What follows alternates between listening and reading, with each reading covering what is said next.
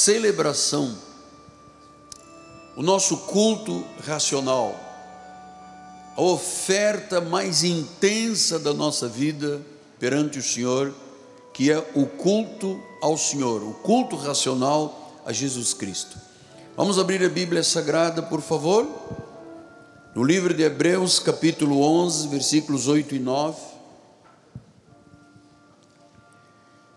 Diz assim o apóstolo São Paulo: pela fé,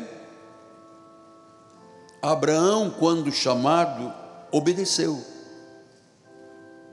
a fim de ir para um lugar que deveria receber por herança, e partiu, sem saber para onde ia. Pela fé, peregrinou na terra da promessa como terra alheia habitando em tendas com Isaac e Jacó, herdeiros com ele da mesma promessa. Que esta palavra seja a semente que você precisa de receber em seu coração. E vou lhe garantir que esta palavra não retornará vazia. Ela tem desígnios proféticos. E esses desígnios vão se manifestar. Oremos a Deus.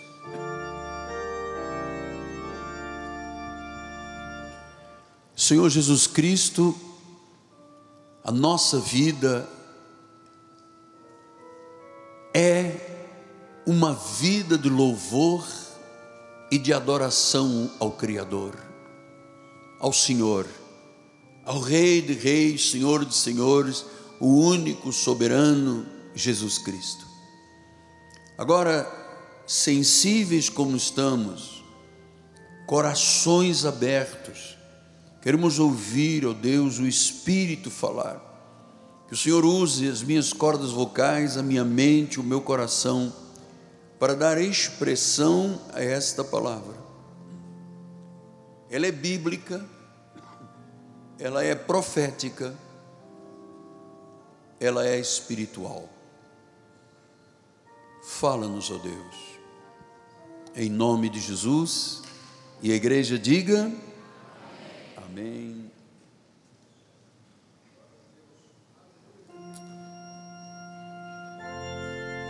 Glória a Deus. Muito obrigado, meu bispo amado. Meus amados irmãos, minha família, santos preciosos, eleitos segundo a presciência de Deus, a soberania de Deus, aqueles que são selo do meu apostolado, são pedras vivas desta construção, meus filhinhos na fé. O objetivo do apóstolo São Paulo, quando escreveu este livro dos Hebreus, foi provar que a doutrina da salvação pela fé é antiga e é real. Não há duas formas de ser salvo. Só por fé. Diga, só por fé. Diga, a salvação é pela fé. Então o Senhor Deus não mudou os seus planos. E nós entendemos que esta questão da fé tem que ser ensinada insistentemente, porque Paulo diz em Hebreus 11:6, de fato, sem fé é impossível, impossível agradar a Deus. Então, para eu agradar a Deus, eu tenho que ter fé, eu tenho que acreditar nesse dom maravilhoso que veio à minha vida quando eu ouvi a palavra de Cristo. Sem fé é impossível agradar a Deus. Então a fé é a única forma de se agradar a Deus, única. Fé é a única forma de reconciliação com Deus. Fé, amados filhos, é a única forma de você se relacionar com Deus. Então, salvação sempre foi pela fé, pela fé somente. Por isso, Senhor Deus, quando nós começamos a fazer os estudos deste livro, e em particular,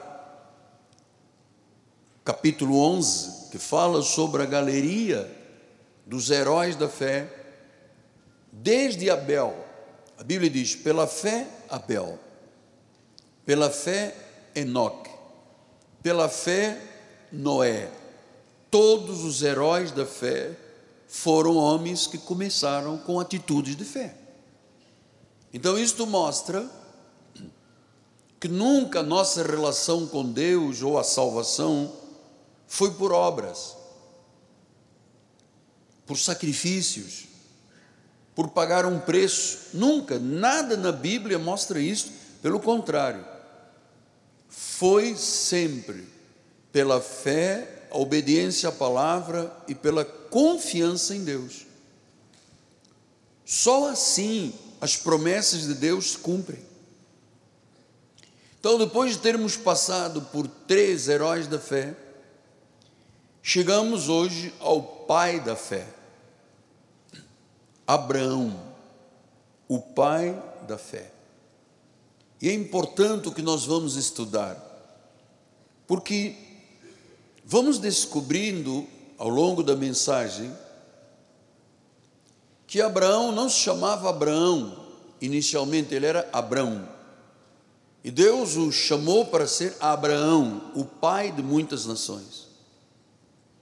Ele já estava com 70 anos, Sara, sua esposa, com 65 anos, e ele pegou desde Arã, onde vivia, Sara, o sobrinho Ló, as famílias próximas, e saíram todos em obediência a uma voz que disse: saia para um lugar que eu te mostrarei.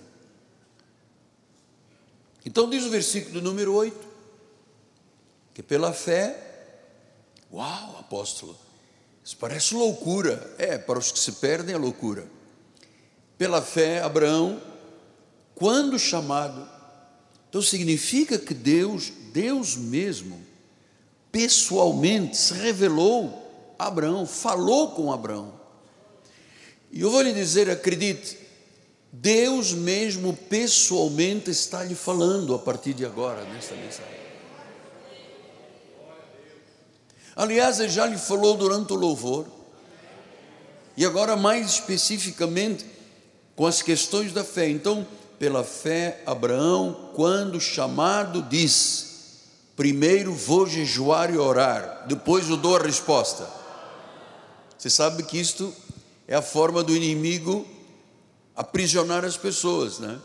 Muitas vezes eu, eu, no meu coração sinto algo e falo a alguém: Olha, Deus me falou a respeito disso. E diz: Ah, apóstolo, eu vou orar primeiro. Eu vou jejuar. Eu vou subir no monte. Ele não fez nada disso porque ele obedeceu por fé, por confiança. Diz que ele obedeceu. Diga, obedeceu. obedeceu. O chamado era para ir para um lugar que ele devia receber por herança. Então Deus tira este homem da sua zona do conforto, da família, da sua parentela toda, e disse: Vai e saia. E diz que sem saber para onde ia, você era capaz de fazer isso?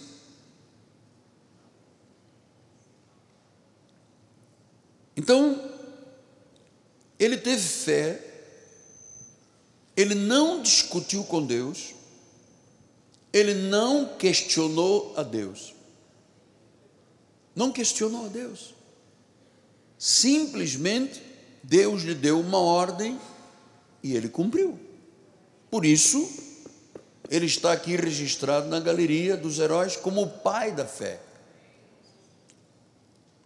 Veja, No ano 2165 a.C. até 1990 a.C., dois mil anos após a criação, Deus tem este encontro com um homem pagão. Mas na realidade era um eleito, era um escolhido, era um predestinado. Então, nos dias de Abraão, foram tão importantes que nós chegamos aos dias de hoje por causa desse dia. Se Abraão tivesse dito: Olha, Senhor, paciência, você está me mandando sair desta parentela, da minha comunidade, das minhas tendas, da minha riqueza, não me diz sequer para onde eu vou, não me dás um mapa, não me dás um GPS, não assinas a minha carteira de trabalho, não fazes seguro de vida para mim. Eu vou com a minha patroa para um lugar que eu não sei para onde vou. Ele não questionou meu Deus. Mas isso é muito importante eu lhe passar esta ideia, porque foi através de Abraão, nos seus dias, os dias de Abraão, que começa uma nova era na história humana. Eu vou lhe dizer por quê. Antes da chamada de Abraão, o homem, pelo seu orgulho, pela sua vaidade, construiu uma torre, chamada Torre de Babel. Só havia uma língua naquela época, todo mundo vivia naquela área só Havia mais ou menos entre, dizem os historiadores, que havia entre 8 a 100 milhões de pessoas, portanto já era um povo numeroso. Construíram uma torre porque eles queriam chegar ao céu, por orgulho e vaidade. Então Deus dá uma ordem, destrói a torre de Babel, espalha aqueles milhões de pessoas pela terra, e ali andava um povo sem rumo, perdido, e era preciso então vir a notícia de esperança. Deus tinha um plano eterno, Ele multiplicou as línguas, espalhou o povo, e Ele tinha um plano eterno para o homem. E este plano foi revelado através de Abraão. Abraão tornou-se o pai do povo de Israel. Israel se torna o lugar da revelação divina. Israel se torna o lugar da revelação divina. Os filhos de Abraão, que nós somos filhos de Abraão, herdeiros com o crente Abraão, co-herdeiros com Cristo, os filhos de Abraão ouviram a palavra e eles começaram a proclamar a palavra sagrada. Deus a todas as nações, porque eles estavam espalhados, o Senhor começou a pregar através de Abraão e aqueles que iam ouvindo Abraão na sua peregrinação. Deus começou a pregar a palavra sagrada, o Evangelho. Veja, isto era 430 anos antes de Moisés. Todas as nações ouviram. Ouviram Abraão dizer que a fé traria salvação, que a fé traria reconciliação e que o homem seria reconciliado com Deus através da fé. Veja, era um homem de 70 anos naquele tempo, imagina. Um homem que tinha uma forte convicção de que Deus lhe havia falado. E ele começou a pregar. A salvação começou a fluir através de Abraão. Significa que a figura central da história da salvação, o modelo principal, foi o da fé que Abraão ouviu de Deus e começou a pregar. Ele se torna então o padrão de todos os que vêm a Deus pela fé, incluindo eu e você e milhares de pessoas que estão do outro lado. O que, que este homem fez, apóstolo? Este homem fez alguma coisa que todos nós temos que imitar. Ele deu um mergulho sem medo, sem temor, valente. Ele se atirou nos braços de Deus. Ele teve uma intimorata.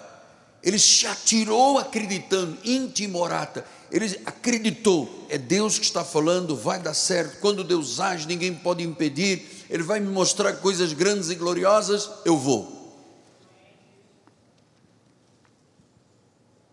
Veja que na morte de Estevão, Estevão falou sobre isso. Em Atos 7, 1 a 5, diz a palavra: Então lhe perguntou o sumo sacerdote: Porventura é isto assim? Estevão respondeu: Varões, irmãos e pais ouviu, Deus da glória apareceu a Abraão, nosso pai, quando ele estava na Mesopotâmia, antes de habitar em Arã, ele disse: Sai da tua terra, da tua parentela, e vem para a terra que eu te mostrarei. Então ele saiu da terra dos caldeus e foi habitar em Arã. E dali, com a morte de seu pai, Deus o trouxe para esta terra que vós agora habitais. Nela não lhe deu herança, nem sequer o espaço de um pé, mas prometeu dar-lhe a posse dela e depois dele a sua descendência, não tendo ele um filho.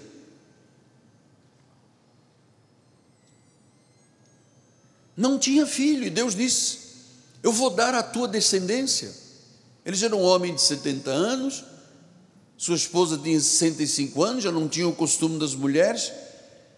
E diz a palavra do Senhor no versículo número 8: Então lhe deu a aliança da circuncisão, assim nasceu Isaac, e Abraão o circuncidou o oitavo dia.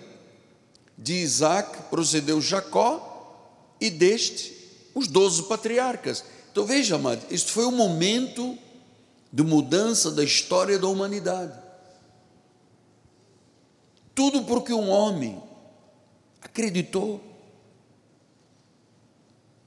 Tudo porque alguém disse: Deus falou, eu creio e eu vou fazer.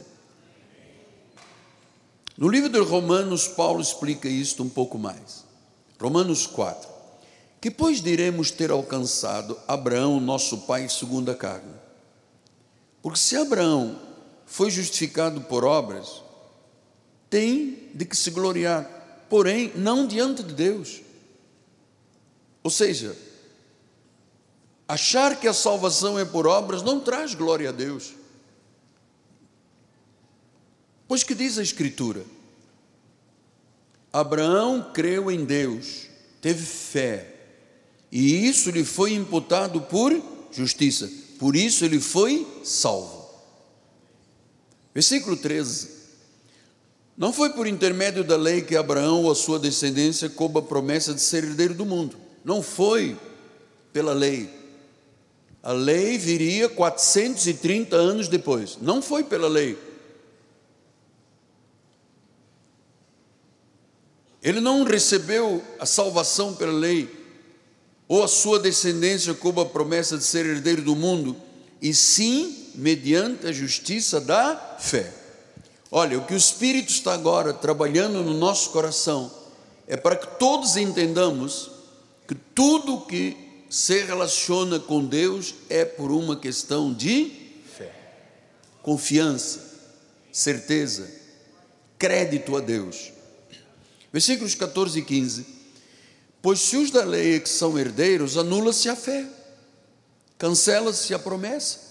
Ou seja, se alguma coisa que eu me relaciono com Deus depende de algo da lei, de sacrifícios, jejuns, batismos, vigílias, isso que a igreja judaizante vive, diz que se anula a fé, se anula a promessa. O que, que as igrejas têm feito? Anulado a fé e cancelado as promessas. Porque todos pensam que a salvação é por obras. Então diz o versículo número 15: Porque a lei suscita a ira. Mas onde não há lei, onde é graça, onde é fé, não há transgressão. Então isso pressupõe que as igrejas que vivem por graça e fé não são igrejas de transgressores, são igrejas da fé. É a lei que suscita a ira. Toda pessoa que vive por obras da lei de sacrifício, normalmente são pessoas com um estado emocional muito depauperado. São pessoas abúlicas, tristes, suscitando a ira por tudo e por nada. Bátigas de problemas sobre a cabeça da pessoa, porque ela não descansa na promessa, ela não tem repouso na promessa. Então o homem não ganha salvação por obras judaizantes. Abraão foi escolhido, abençoado por fé e foi salvo. Abraão veio a Deus pela fé.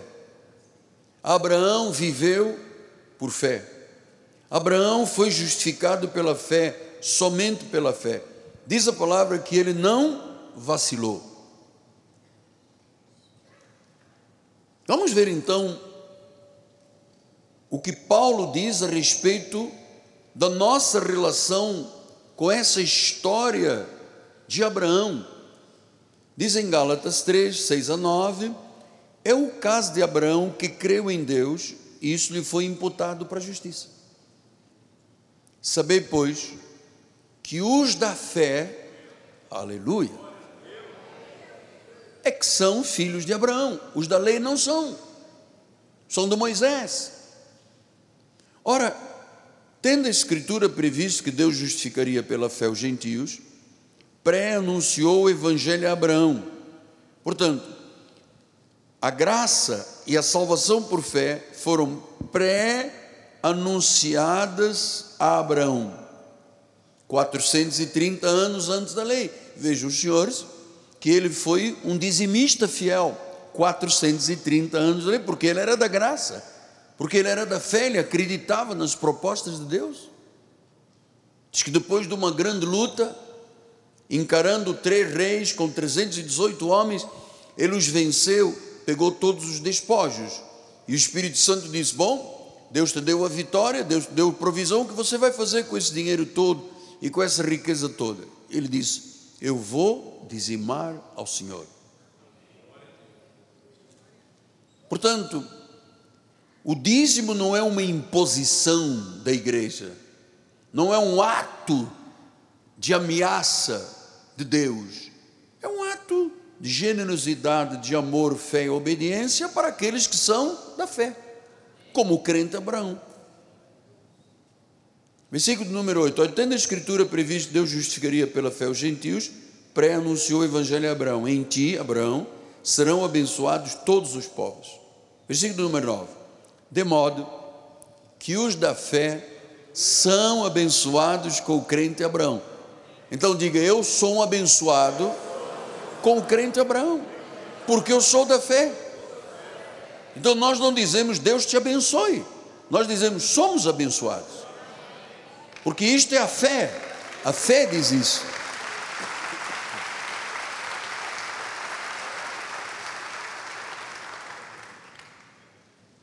Versículo 26. Pois todos vós sois filhos de Deus Paulo está falando com uma igreja, com a igreja dos Gálatas. Deus está falando com uma igreja, a igreja de Cristo vive. Todos vós sois filhos de Deus mediante a fé em Cristo Jesus. Versículo 29. Se sois de Cristo, quem é de Cristo? Levante a sua mão. Quem é que tem essa convicção? Todos têm esta convicção. Se sois de Cristo, sois também descendentes de Abraão significa que a nossa história espiritual da salvação começou em Abraão, se manifestou em Cristo e se materializou quando nós o recebemos como Senhor. Portanto, essa é uma linha espiritual que não pode ser quebrada. Por isso é que Jesus disse: Das minhas ovelhas ninguém as arrebatará da minha mão. Não, ninguém arrebata. Paulo foi mais longe e disse: Olha, nem a morte, nem a vida, nem espada, nem fome, nudez, principados, potestades. Diz que nada nos pode separar do amor de Deus que está em Cristo Jesus. Significa que se você é salvo pela fé, você é salvo para sempre. Senão Jesus diria: Olha, você nas, está nas minhas mãos, mas cuidado, põe as barbas de molho, porque Satanás vem e tira da minha mão. Como eu sou fraco, eu deixo você ir, seguindo Satanás. Ele diz: Não, as minhas ovelhas ouvem a minha voz e me seguem, eu lhes darei vida eterna, jamais perecerão, e das minhas mãos Ninguém, diga ninguém arrebatará. Ninguém arrebatará. Ninguém arrebatará.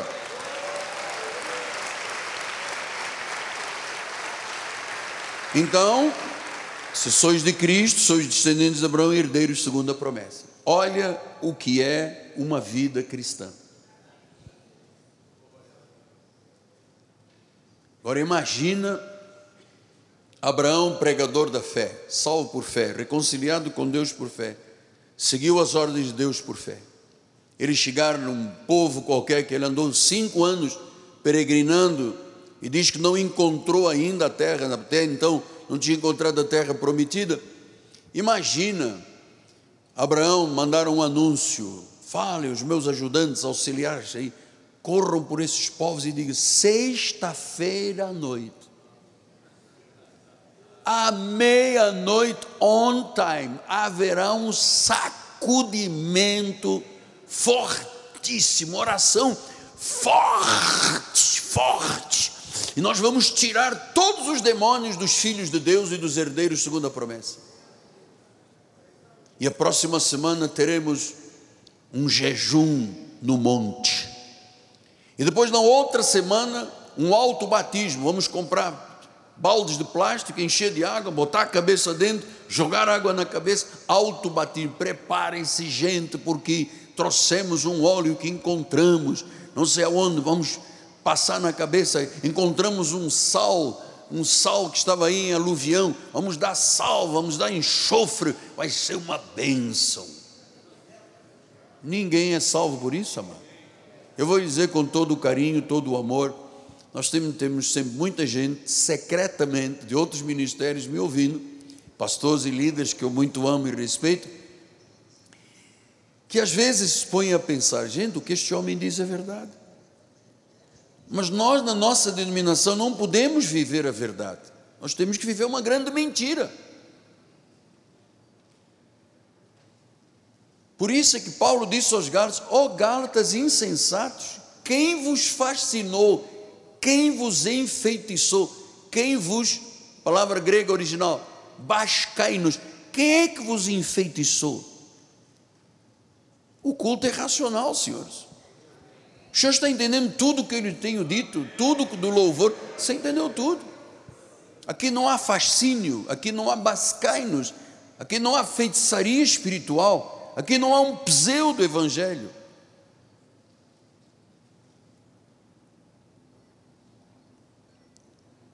De Cristo sois descendentes de Cristo. Você é herdeiro, co-herdeiro com Cristo, descendente de Abraão, herdeiro segundo a promessa.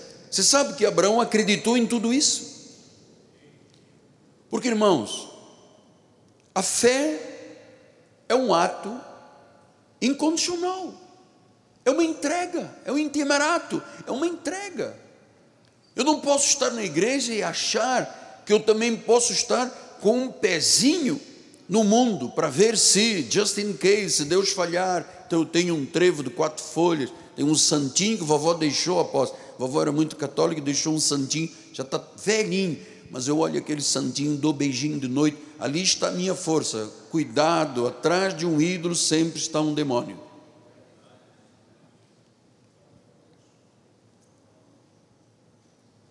Então por quê? Por que, que este homem foi caracterizado como um homem de fé. Vamos voltar lá.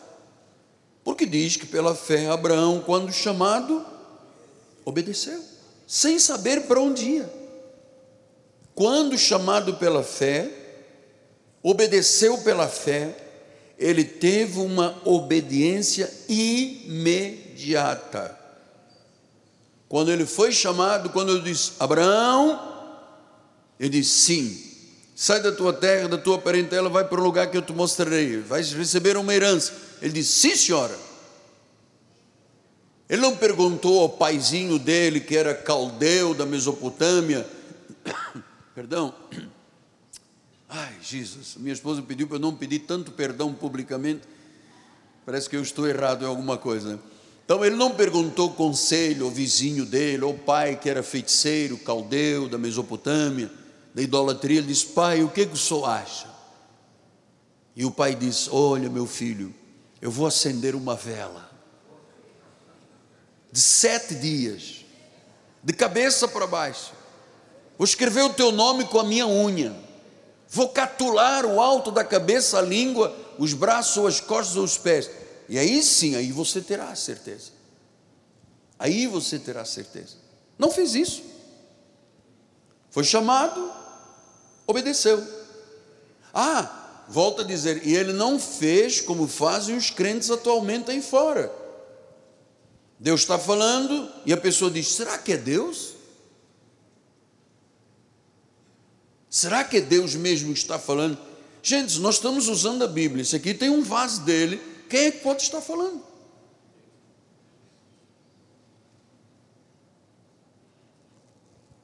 Ele não disse, eu vou orar. Ele não disse, bom, mais tarde eu dou uma resposta. Não fez isso. Ele saiu sem saber para onde ia. Amado, isso, isso é absurdo para nós. Ele não sabia para onde ia não sabia o que era uma herança, não tinha ideia, não tinha noção sobre este chamado, para onde o levaria e o que, que aconteceria na vida. Não tinha ideia. Era uma fé forte. Ele não pensou nada além da obediência. Eu gosto muito de ensinar coisas que eu creio de todo o meu coração. Mas veja como é que é a fé atual das pessoas. 430 anos antes da lei, dizimou, Abel dizimou, lá atrás na criação. E às vezes, quando um pregador fala sobre isso, as pessoas dizem: Isso é de Moisés. Isso não é de Moisés, isso é de Abraão, é de Abel, é do início da criação. E as pessoas têm coragem de lutar contra Deus com as questões mais simples da vida. Então vamos lembrar que Abraão não pensou em nada, ele pensou, vou obedecer. Deus diz, eu creio. O que é que nós ensinamos aqui? Está na Bíblia? Eu creio. Você tem que ser assim. Este é da fé. E se você crê em Deus, você está seguro. Você ouve um profeta e segue e reconhece profeta nessa pessoa, você prosperará. Então ele era um pagão, filho de um caldeu, ele não era um crente secreto. Nós tivemos aqui na igreja várias pessoas dizem, dizem ah, não quero que ninguém saiba o meu nome, que eu sou um crente secreto. Mas não foi para ser secreto que Deus nos chamou. Deus nos chamou para sermos o quê? luz do mundo, sal da terra. Deus não me chamou para ser um pastor secreto. Deus me chamou para revelar a sua glória, a sua palavra, a sua graça maravilhosa. Então, em Isaías 51 e 2 ele diz: Ouvi-me vós, os que procurais a justiça, os que buscais o Senhor, olhai para a rocha de que fostes cortados e para a caverna do poço que fostes cavados. Olhai para Abraão, vosso pai, para Sara, que vos deu a luz, porque era ele o único. Quando eu o chamei, o abençoei, o multipliquei, era o único. Era o mundo pagão. E disse ele: Olha para a rocha que tu foste cortado, olha para o poço que você foi cavado. Pastor, de que rocha nós fomos cortados? Do paganismo. Deus nos cortou disso aí. Deus tirou Abraão da idolatria, do paganismo, do pecado, da morte, da feitiçaria. Era o único. Mas Deus não podia ter revelado ao pai dele, não, porque o pai dele não acreditaria. Deus não poderia ter chamado aquele vizinho daquela tenda vermelha, cor-de-rosa, azul, amarela, não sei o que, que está lá embaixo. Não, esse não acreditaria, ele era um homem único. Então nós fomos cortados dessa rocha do paganismo, da idolatria. Muitos aqui passaram por feitiçaria, por mesa de três pés, mesa branca, mesa preta de sete pés, velas, sacrifícios, beberam sangue de animais, pularam o muro de cemitério, foram a cartomante. Isso era uma rocha do pecado. Nós fomos cortados daí. Fomos salvos pela fé. Fomos extraídos do paganismo. Josué 24, 2 e 13, ele diz isso. Então Josué disse ao povo: Assim diz o Senhor Deus de Israel: Antigamente vossos pais, Terá, pai de Abraão e de Naor, habitaram além do Eufrates, serviram outros deuses. Eu, durante 21 anos, servi a outros deuses. Servi a Nossa Senhora de Fátima, São Judas Tadeu, acreditava em Maria. Você sabe que Maria tem várias interpretações. Em Portugal, Maria se chama o quê? Fátima. Na França, Lourdes. No Brasil, Aparecida. É Maria. Como se fosse onipotente onipresente, amado. O único que é onipotente, onipresente, onisciente é Jesus Cristo. Maria não é corredentora. Maria era uma mulher santa. Ponto.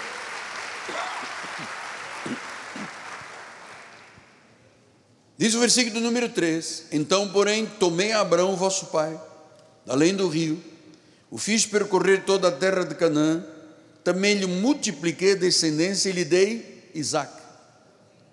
Veja, Deus tem uma obra completa. Deus disse que ia ser pai de muitas nações, ele era um senhor idoso, a esposa já não tinha condições de engravidar, mas ele disse: Deus disse que eu vou ter um filho, eu vou ter um filho. Ah, e desse filho Sucedem então os patriarcas, porque Isaac, Abraão, Isaac, Jacó, José, os patriarcas. Doze patriarcas. Veja, conhecer essa história de hoje é conhecer o coração, o profundo de Deus na questão da fé e da salvação. Atos 7, 2 a 4. Estevão respondeu: Varões, irmãos e pais, ouviu, Deus da glória apareceu a Abraão, nosso pai. Já lemos há pouco, quando estava na Mesopotâmia, antes de habitar em Arã. Ele disse: Sai da tua terra, da tua parentela, vem para a terra que eu te mostrarei. Então saiu da terra dos caldeus e foi habitar Arã, e dali, com a morte de seu pai, Deus o trouxe para esta terra em que vós habitais agora, ou agora habitais. Veja, amado, quando Deus começa uma obra, disse Paulo, ele começa e ele termina.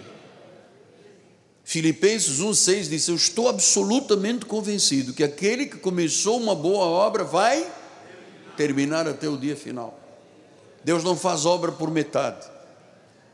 Deus não, não trabalha a nível emocional e depois deixa o resto. Deus faz uma obra completa, uma obra total e perfeita. Então, diz que o Deus da glória apareceu a Abraão. O Deus da glória está neste lugar.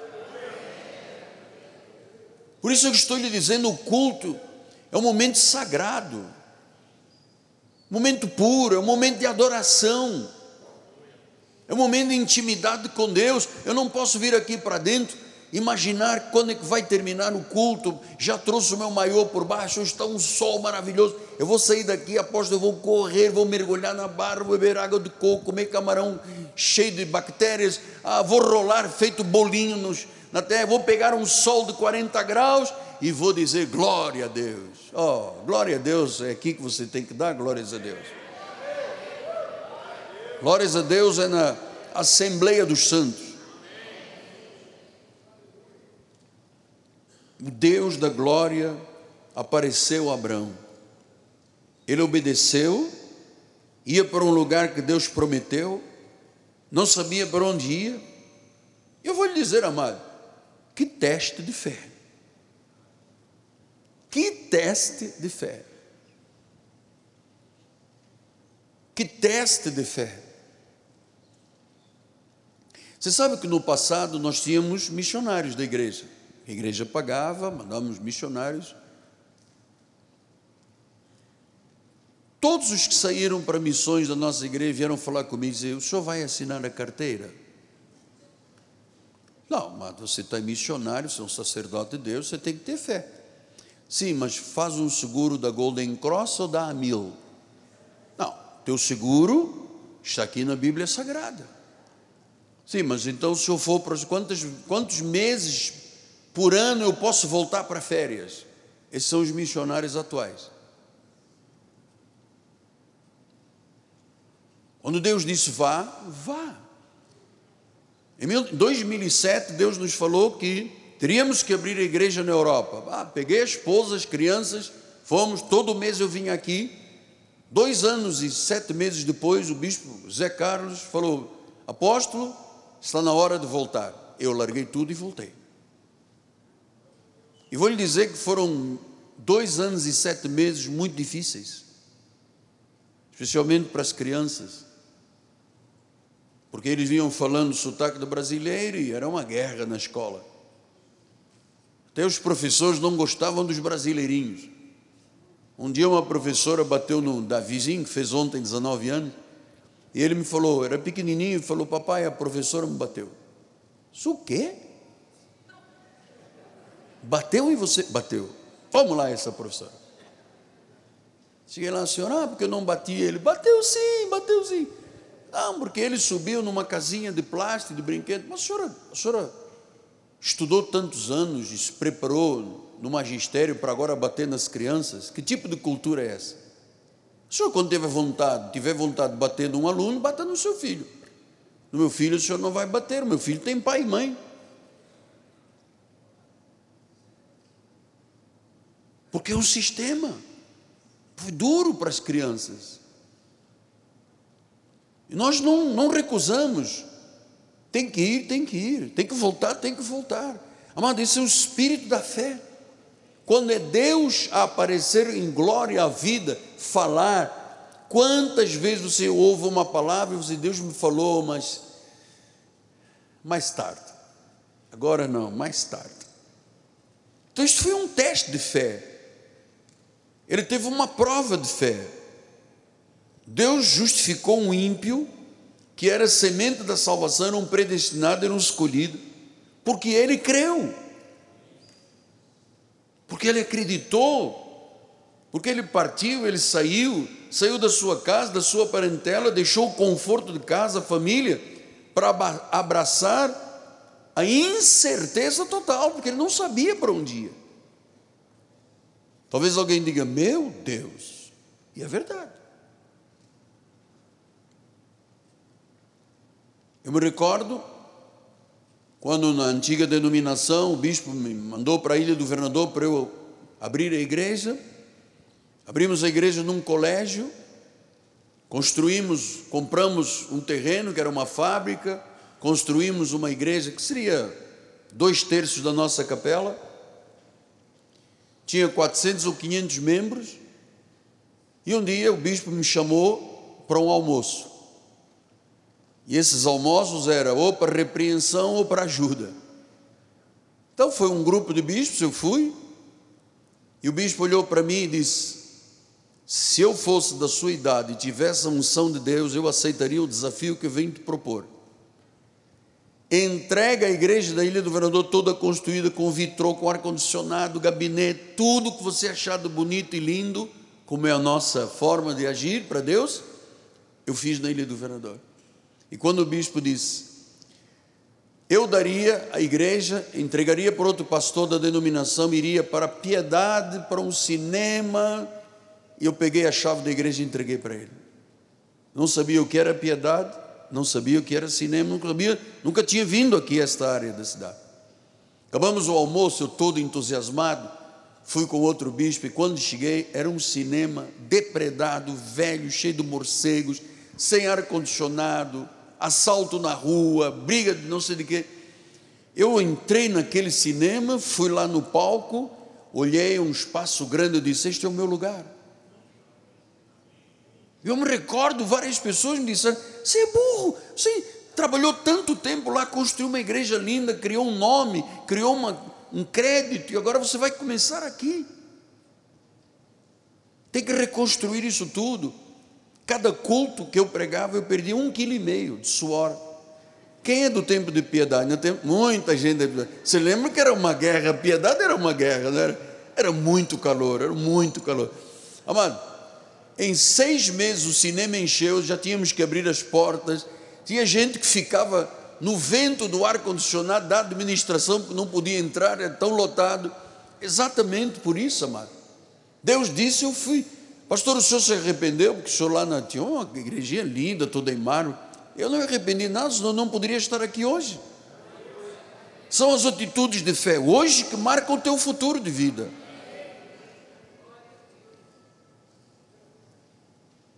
Você sabe que hoje em dia a fé das pessoas é simples. Estou aqui na igreja, tenho um problema, pastor, ora, Deus não respondeu como ela queria que respondesse, vai embora. Ah, se não for como eu quero, eu não volto. Uau, que vida espiritual esta pessoa tem. Que temor de Deus esta pessoa tem. Então a fé é uma fé voluntária. Senhor, é para partir, onde é que é, não sei, mas eu vou. Ele deixou a idolatria, ele deixou o paganismo, ele deixou os atos pecaminosos, ele rompeu com o seu passado, com a sua velha vida, para viver um novo, um começo, mesmo sem saber o que era isso. Não sabia o que era. Ele se separou do mundo, sem saber para onde ia. Irmãos, eu, eu creio que Deus está falando profundamente ao meu coração e ao seu coração, que às vezes nós somos raquíticos na resposta ao que Deus pede. Paulo disse em 1 Tessalonicenses 9, 10: Pois eles mesmos, no tocante a nós, proclamam que repercussão teve o nosso ingresso no vosso meio, como deixando os ídolos. Você ainda guarda algum ídolo em casa? Tire hoje da sua vida. Atrás de um ídolo sempre está um demônio, sempre está o cálice dos demônios. Deixando os ídolos, vos convertestes a Deus para servires o Deus vivo e verdadeiro. Diga, Deus vivo e verdadeiro. Versículo 10: E para aguardar dos céus a seu Filho, a quem ele ressuscitou dentre os mortos, Jesus, que nos livra da ira vindoura, nos livra do julgamento final, da ira, do pecado, do, da condenação, da morte, do inferno, das chamas, do enxofre. Deus nos livrou de tudo isso, amado. Então, foi isso que Abraão fez, ele foi livre de tudo isso porque ele acreditou. 1 João 2,15 diz: Não ameis o mundo nem as coisas que há no mundo, se alguém amar o mundo, o amor do Pai não está nele.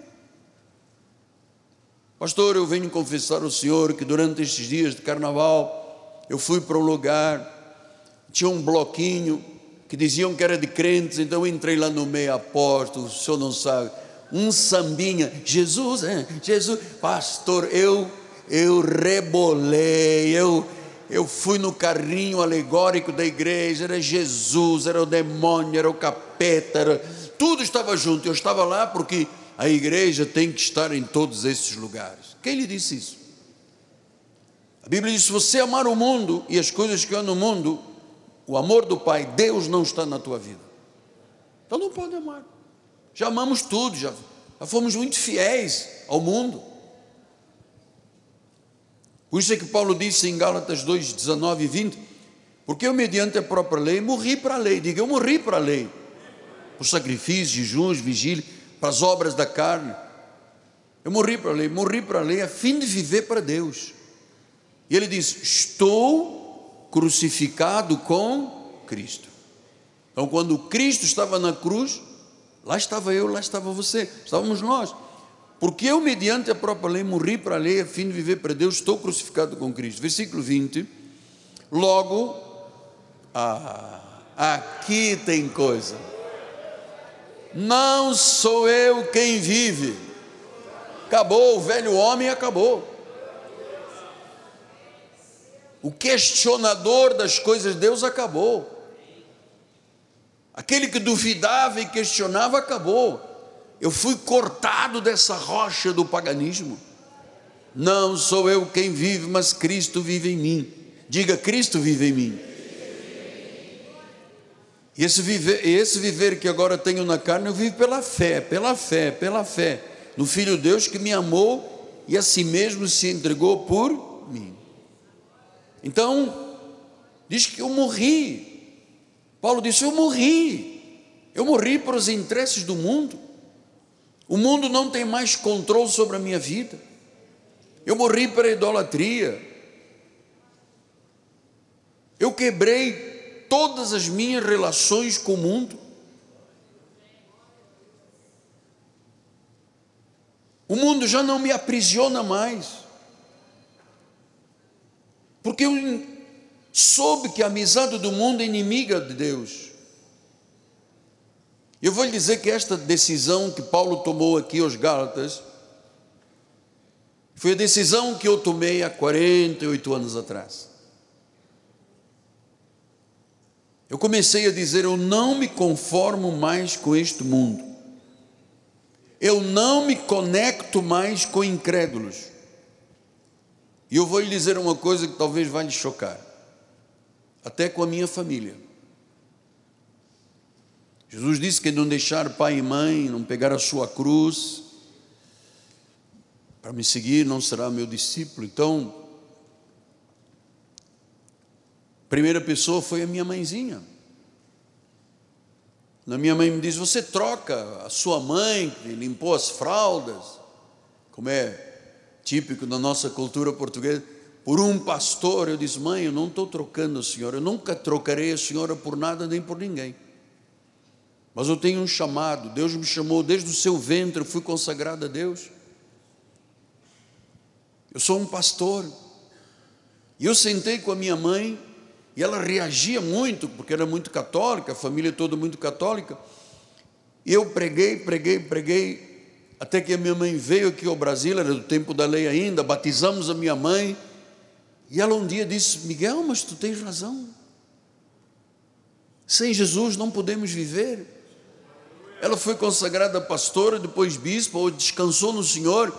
E a minha, o meu prazer é saber que a minha mãe descansou bem. Bem quer dizer salva.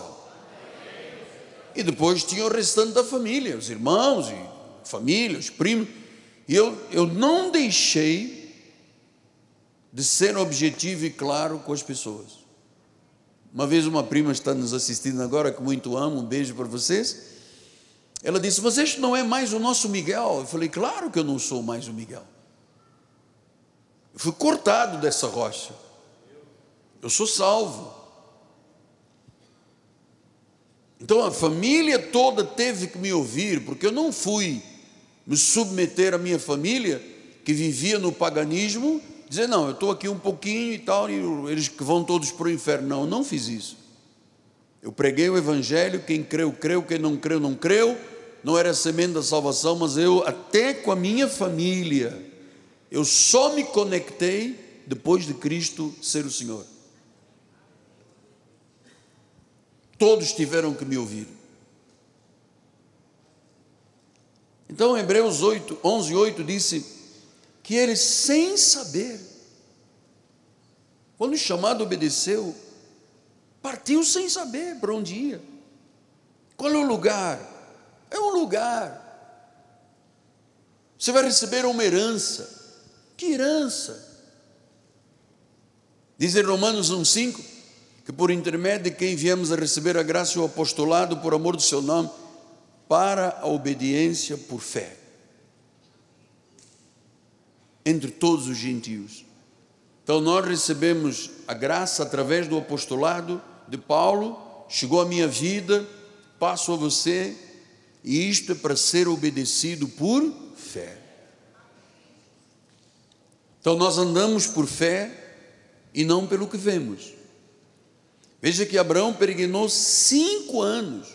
Ia para um lugar, não é este, ia para outro, não é este, é para lá, é para cima, é para baixo. Cinco anos, monta tenda, desmonta tenda, com aquela família toda.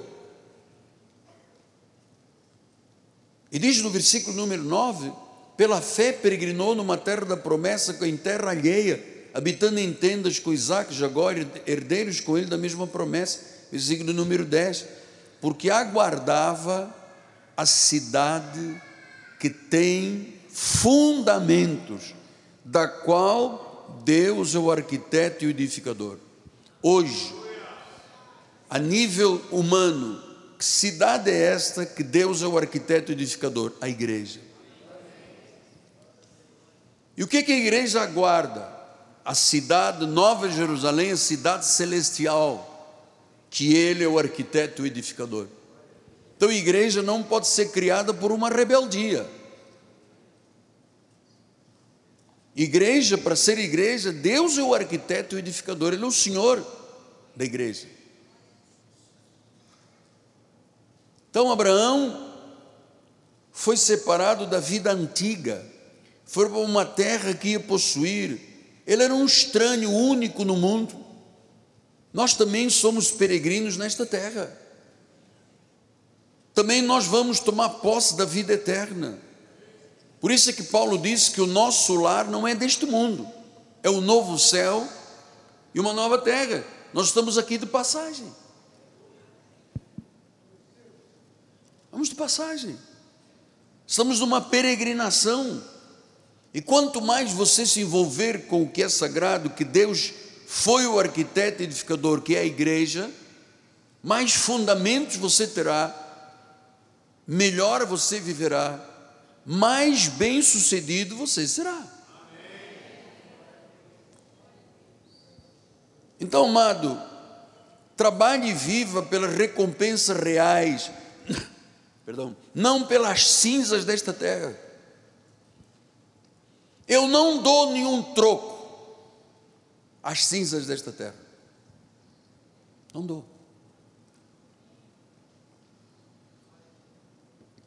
Não dou, amado. Nosso ministério nunca se entregou a atividades que são do mundo.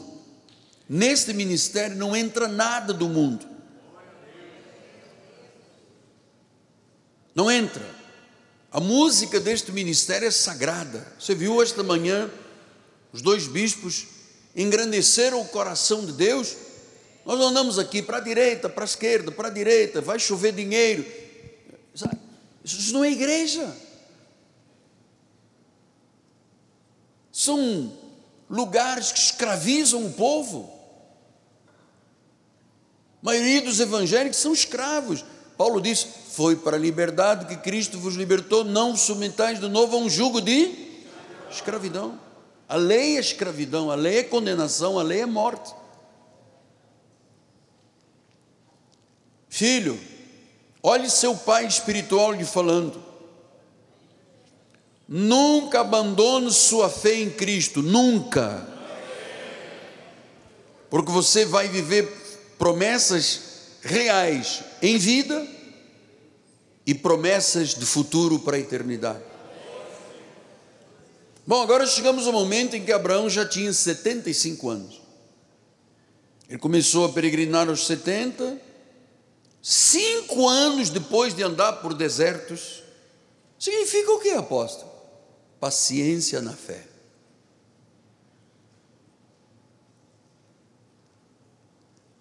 Um dos dias que oramos pelos enfermos, e vamos voltar a orar, chegou um senhor e eu disse, mas eu já orei pelo irmão. Ele falou, não, o senhor já orou por mim umas sete ou oito vezes.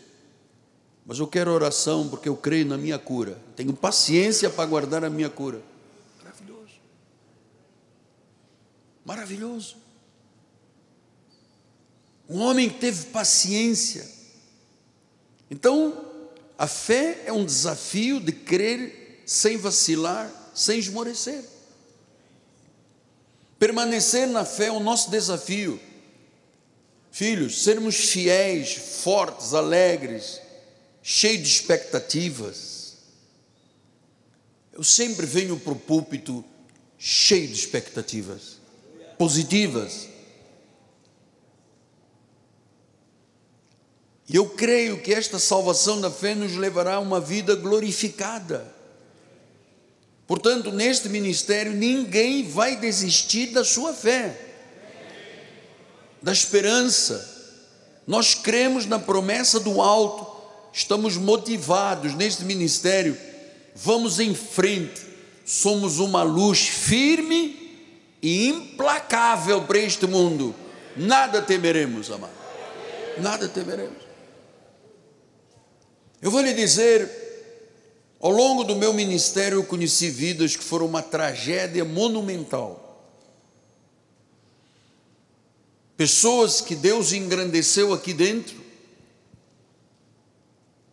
e que depois viraram as costas a Deus e eu ouvi notícias de que muitos deles estão no fundo do poço. Porque optaram pelo mundo, pelos prazeres do mundo, e alguns pereceram horrivelmente, porque negaram em Cristo quando o dinheiro chegou. Eram pessoas com lutas e dificuldades, tragédias. Foram honradas quando o dinheiro começou a chegar, e mais uma loja, mais isto, mais aquilo, rede de farmácias. Mas nós tivemos aqui pessoas com potencial financeiro que você não tem ideia, que chegaram aqui sem nada. Milagrosamente, alguns. Nós temos aqui um jovem irmão que sentava aqui nesse primeiro banco com a esposa dele, ou no segundo banco que ele era motorista de um senhor dono de uma rede de farmácias, um irmão judeu. E quando esse judeu era muito velhinho, disse: Não tenho filhos, não tenho esposa, chamou esse funcionário dele, que era o motorista, e disse: Eu vou dar toda a rede de farmácias para você. Esse homem, de um dia para o outro, do motorista, virou milionário.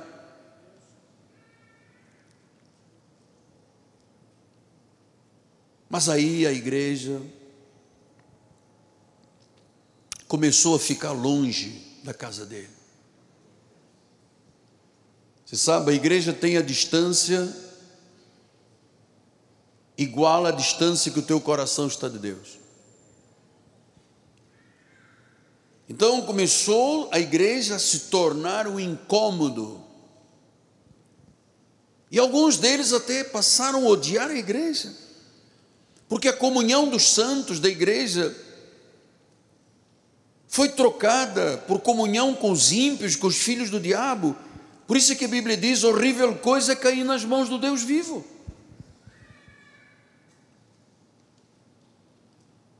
Eu estranho muito quando alguém me diz: Ah, eu não, eu antes ia todos os cultos, domingo, segunda, terça, quarta, vinha todos os cultos da igreja. Mas apóstolo, agora já comprei um carro novo, maravilhoso, Toyota, um Toyota que eu, sabe, eu tenho agora uma posição social nova, então, mas eu agora, sabe, eu já, eu, sim, sim, pode dar desculpa que der, só não dá para Deus, porque Deus não aceita desculpas, nem se, nem se deixa zombar. Agora a igreja é longe, Agora a Zona Norte é perigosa. Qual foi o dia que a Zona Norte, Oeste, Zona Sul, Barra, Recreio, os bairros. Qual foi um bairro, qual é o bairro que não é perigoso hoje no Brasil? Você me diga. Se você disser, eu vou lá passear. Então nós temos que ser pacientes na fé. Você sabe por quê? Porque a fé nunca falhará. Segundo Tessalonicenses 1,4 diz, tal ponto que nós mesmos nos gloriamos de vós nas igrejas de Deus, à vista da vossa constância e fé. Em todas as vossas perseguições, nas tribulações sobre constância e fé, perseverança e fé. Tiago 1, 2 a 4, ele diz: Meus irmãos, tendo por motivo boa alegria de passares por várias provações sabendo que a aprovação da vossa fé, uma vez confirmada, produz perseverança. Ora, a perseverança deve ter ação completa, para que sejais perfeitos e íntegros e em nada deficientes. Diz que a aprovação produz perseverança.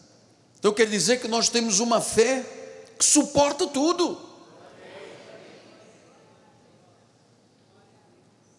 Eu sei que os meus filhos não têm ideia do que é a vida de um líder, amado. A carga que está sobre mim espiritual, o peso de um culto, quando termina um culto, amado, que eu me esvazio, eu, eu faço cada culto aqui como se fosse o último da minha vida.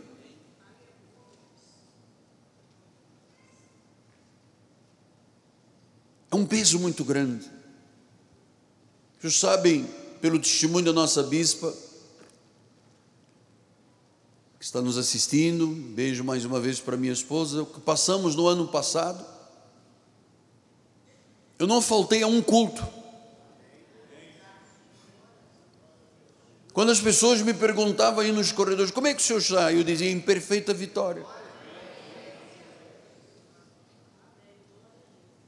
E às vezes ia para o meu escritório, para o meu gabinete, e só Deus sabe como é que eu vou sair daqui, como é que eu vou começar de ver tanto sofrimento na vida da minha esposa. Mas a paciência, a constância, vai sair, Deus faz o um milagre, Deus faz o um milagre. Deus faz, né? Suportamos tudo quando se tem fé. E por que, que ele fazia isto? Em Hebreus 11, 10 ele diz: ele aguardava a cidade que tem fundamentos, que Deus é o arquiteto. Então ele estava fazendo tudo que ele diz: a vida não é só aqui na terra.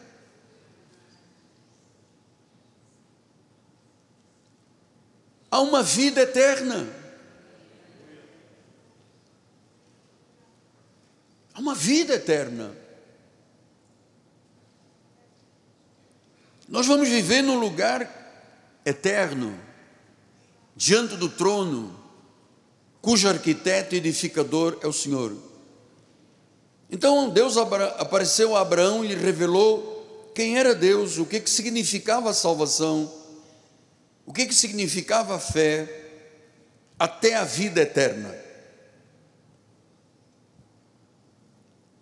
Ezequiel 48, 35 diz: 18 mil côvados em redor, e o nome da cidade desde aquele dia será: O Senhor está ali. O Senhor está aqui? O Senhor está ali. E diz a Bíblia que haverá um toque de uma sétima trombeta e que Jesus voltará para levar a sua igreja os que estiverem mortos vão ser ressuscitados e viveremos com Ele eternamente. Eu tenho que crer nisto. Senão minha vida não serviria para nada se tudo acabasse com quatro flores, orquídeas e lírios em cima de mim, dentro de um caixão.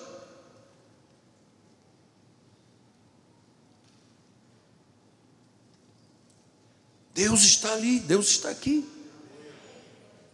Colossenses 3,2 diz: Pensai nas coisas lá do alto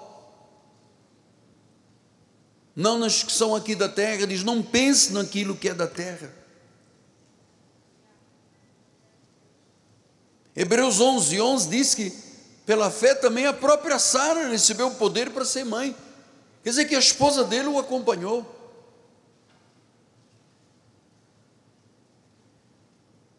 Foi mãe em idade avançada. Quando nasceu Isaac, Abraão tinha 100 anos, 25 anos aguardando o filho. Sara teve um filho com 95 anos. Deus é um Deus de milagres. Diz que até Sara. Em Romanos 4, 19 e 20 diz: sem enfraquecer na fé. Filho, não enfraqueça na fé. Mas Deus ainda não me respondeu. Calma. Seja persistente, seja confiante. Acredite. Não vire as costas a Deus. Não se afaste do corpo de Cristo. Deus tem um tempo, Deus tem um modo. Não sou eu que tenho, é Deus que tem um modo e um tempo. Ele não enfraqueceu na fé. Embora levasse em conta o seu próprio corpo amortecido, 100 anos de idade. 100 anos, sendo de 100 anos, e a idade avançada de Sara, 95 anos, ele não duvidou. Por que você está duvidando? Não duvide de Deus, Ele te honrará e te engrandecerá em todas as áreas da tua vida.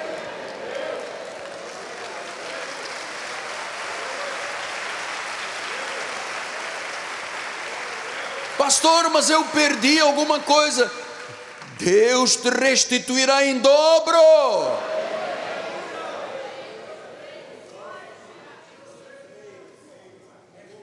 Comerás o melhor desta terra.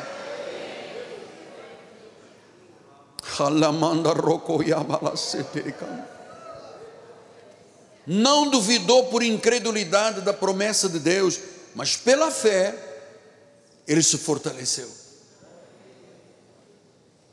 aparentemente daquele senhor idoso, ele não era um velho, era um idoso, experimentado, cabeça branca, barba branca. Mas diz que não duvidou, não foi o incrédulo, acreditou na promessa de Deus pela fé, ele se fortaleceu como? Glória a Deus. Então, meu amado, levanta a tua mão e diga: Glória a Deus, glória a Deus, glória a Deus, glória a Deus, lá em cima no mezanino. Glória a Deus, glória a Deus, glória a Deus. Seja forte na fé, amado. Tenha confiança, não duvide. Quem prometeu é fiel. Você pode todas as coisas naquele que te fortalece. Você pode tudo em Cristo Jesus. Confie. Olha o que eu lhe vou dizer: confie, Deus vai te honrar. Ele vivifica os mortos, ele chama a existência o que não existe. Isto é a fé na sua plenitude. Saber que não há impossibilidades, mesmo se o médico diz que é câncer, que é tumor, que é AVC, que é pedra, não sei o que, artéria aqui. Amado, para Deus não há impossível. Tudo é possível. Creia. Creia. Diga amém, diga eu creio. Diga para mim, não há impossibilidade, porque o meu Deus é o Deus dos impossíveis. Nesta hora Ele está abrindo portas, está removendo obstáculos, está endireitando caminhos tortuosos, está chamando a existência coisas que não existem. É Ele quem está operando, é Ele quem vai te mostrar coisas grandes e ocultas que tu não sabes. É Ele que põe um caminho no deserto. É Ele que põe um rio no ermo. É Ele que reconstrói das ruínas de uma casa uma nova família, uma nova empresa, um novo negócio. É Ele. Confie. Confie. Tudo sairá bem. Tudo sairá bem. Você é um milagre de Deus. Tenha fé, tenha fé, tenha fé. Você sabe que Deus pode fazer infinitamente mais do que pedimos ou pensamos, conforme o seu poder que opera no pastor da igreja. Opera em nós. Diga: o poder de Deus está operando na minha vida está operando na minha vida, está operando nas minhas emoções, está operando em todos os órgãos do meu corpo, está operando no meu sangue, no, no meu cérebro, nos meus pulmões, coração. Ele está operando e diz que ele faz o perec perissou. Ele faz infinitamente mais. Ah, meu Deus, que o teu povo tenha recebido esta palavra. Pai. Que esta fé seja contagiante e vista na vida de cada um. Esta fé que nos faz suportar qualquer peso, esta fé que nos faz ser pacientes, esta fé que nos faz acreditar no invisível. No invisível. Aleluia.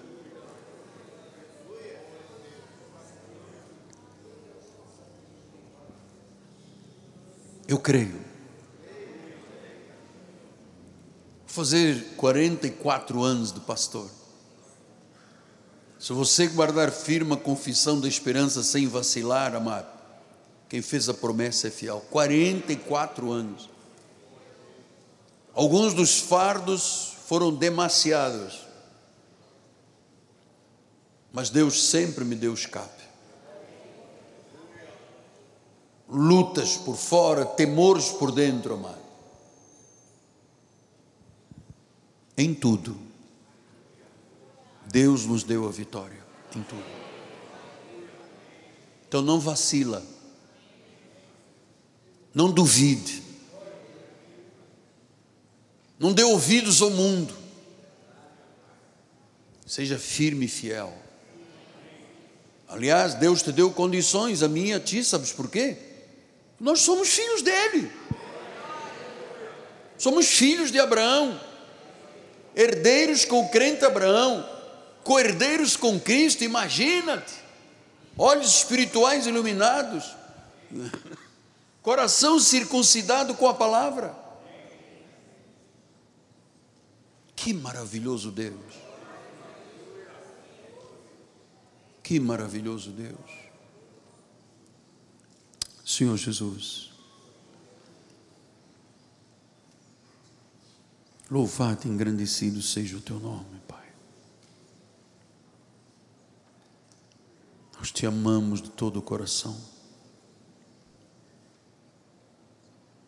Nós celebramos a nossa salvação neste dia, Pai tu estabeleceste como o dia do Senhor, o dia de consagração, o dia de separação. Ser louvado, Pai. Ser louvado. Ser louvado. Que neste momento curas estejam se manifestando, milagres prodígios e maravilhas. Receba, receba, receba, em o nome de Jesus. Em o nome de Jesus, eu creio, Deus. A minha alma celebra tão grande salvação. Aleluia. Tão grande salvação tão grande salvação. Nós vamos terminar, bispo, por favor. Há um doce espírito aqui. Lembra desse corinho? Há um doce espírito aqui. Enquanto se prepara, venho pedir a minha bispa nacional, minha filha, minha herdeira, que venha dar a bênção final. Vamos todos ficar de pé. E nós vamos cantar depois. Há um doce espírito aqui. Quem precisar de sair, por gentileza, Tenha uma semana vitoriosa. Glória a Deus. Estenda suas mãos para o altar, Senhor. Graças te damos por esta manhã maravilhosa na tua casa, Pai. Porque recebemos, Senhor, este conhecimento que nos fortalecerá para vivermos uma semana em perfeita vitória, Pai. Crendo, Senhor, nas tuas promessas, crendo, Pai, que tu és fiel e nós jamais abandonaremos a nossa fé. Assim nós declaramos, Pai, que a tua graça, a tua paz, as doces consolações do teu Espírito Santo se manifestem hoje e eternamente em nossas vidas. Senhor, envia anjos que ministrem em nosso favor, Pai, que nos guardem, que nos livrem de todo mal. E eu declaro que todos nós chegaremos em perfeita vitória nos nossos lares para a glória do Senhor. E aqueles que recebem digam amém, amém e amém. Graça e paz.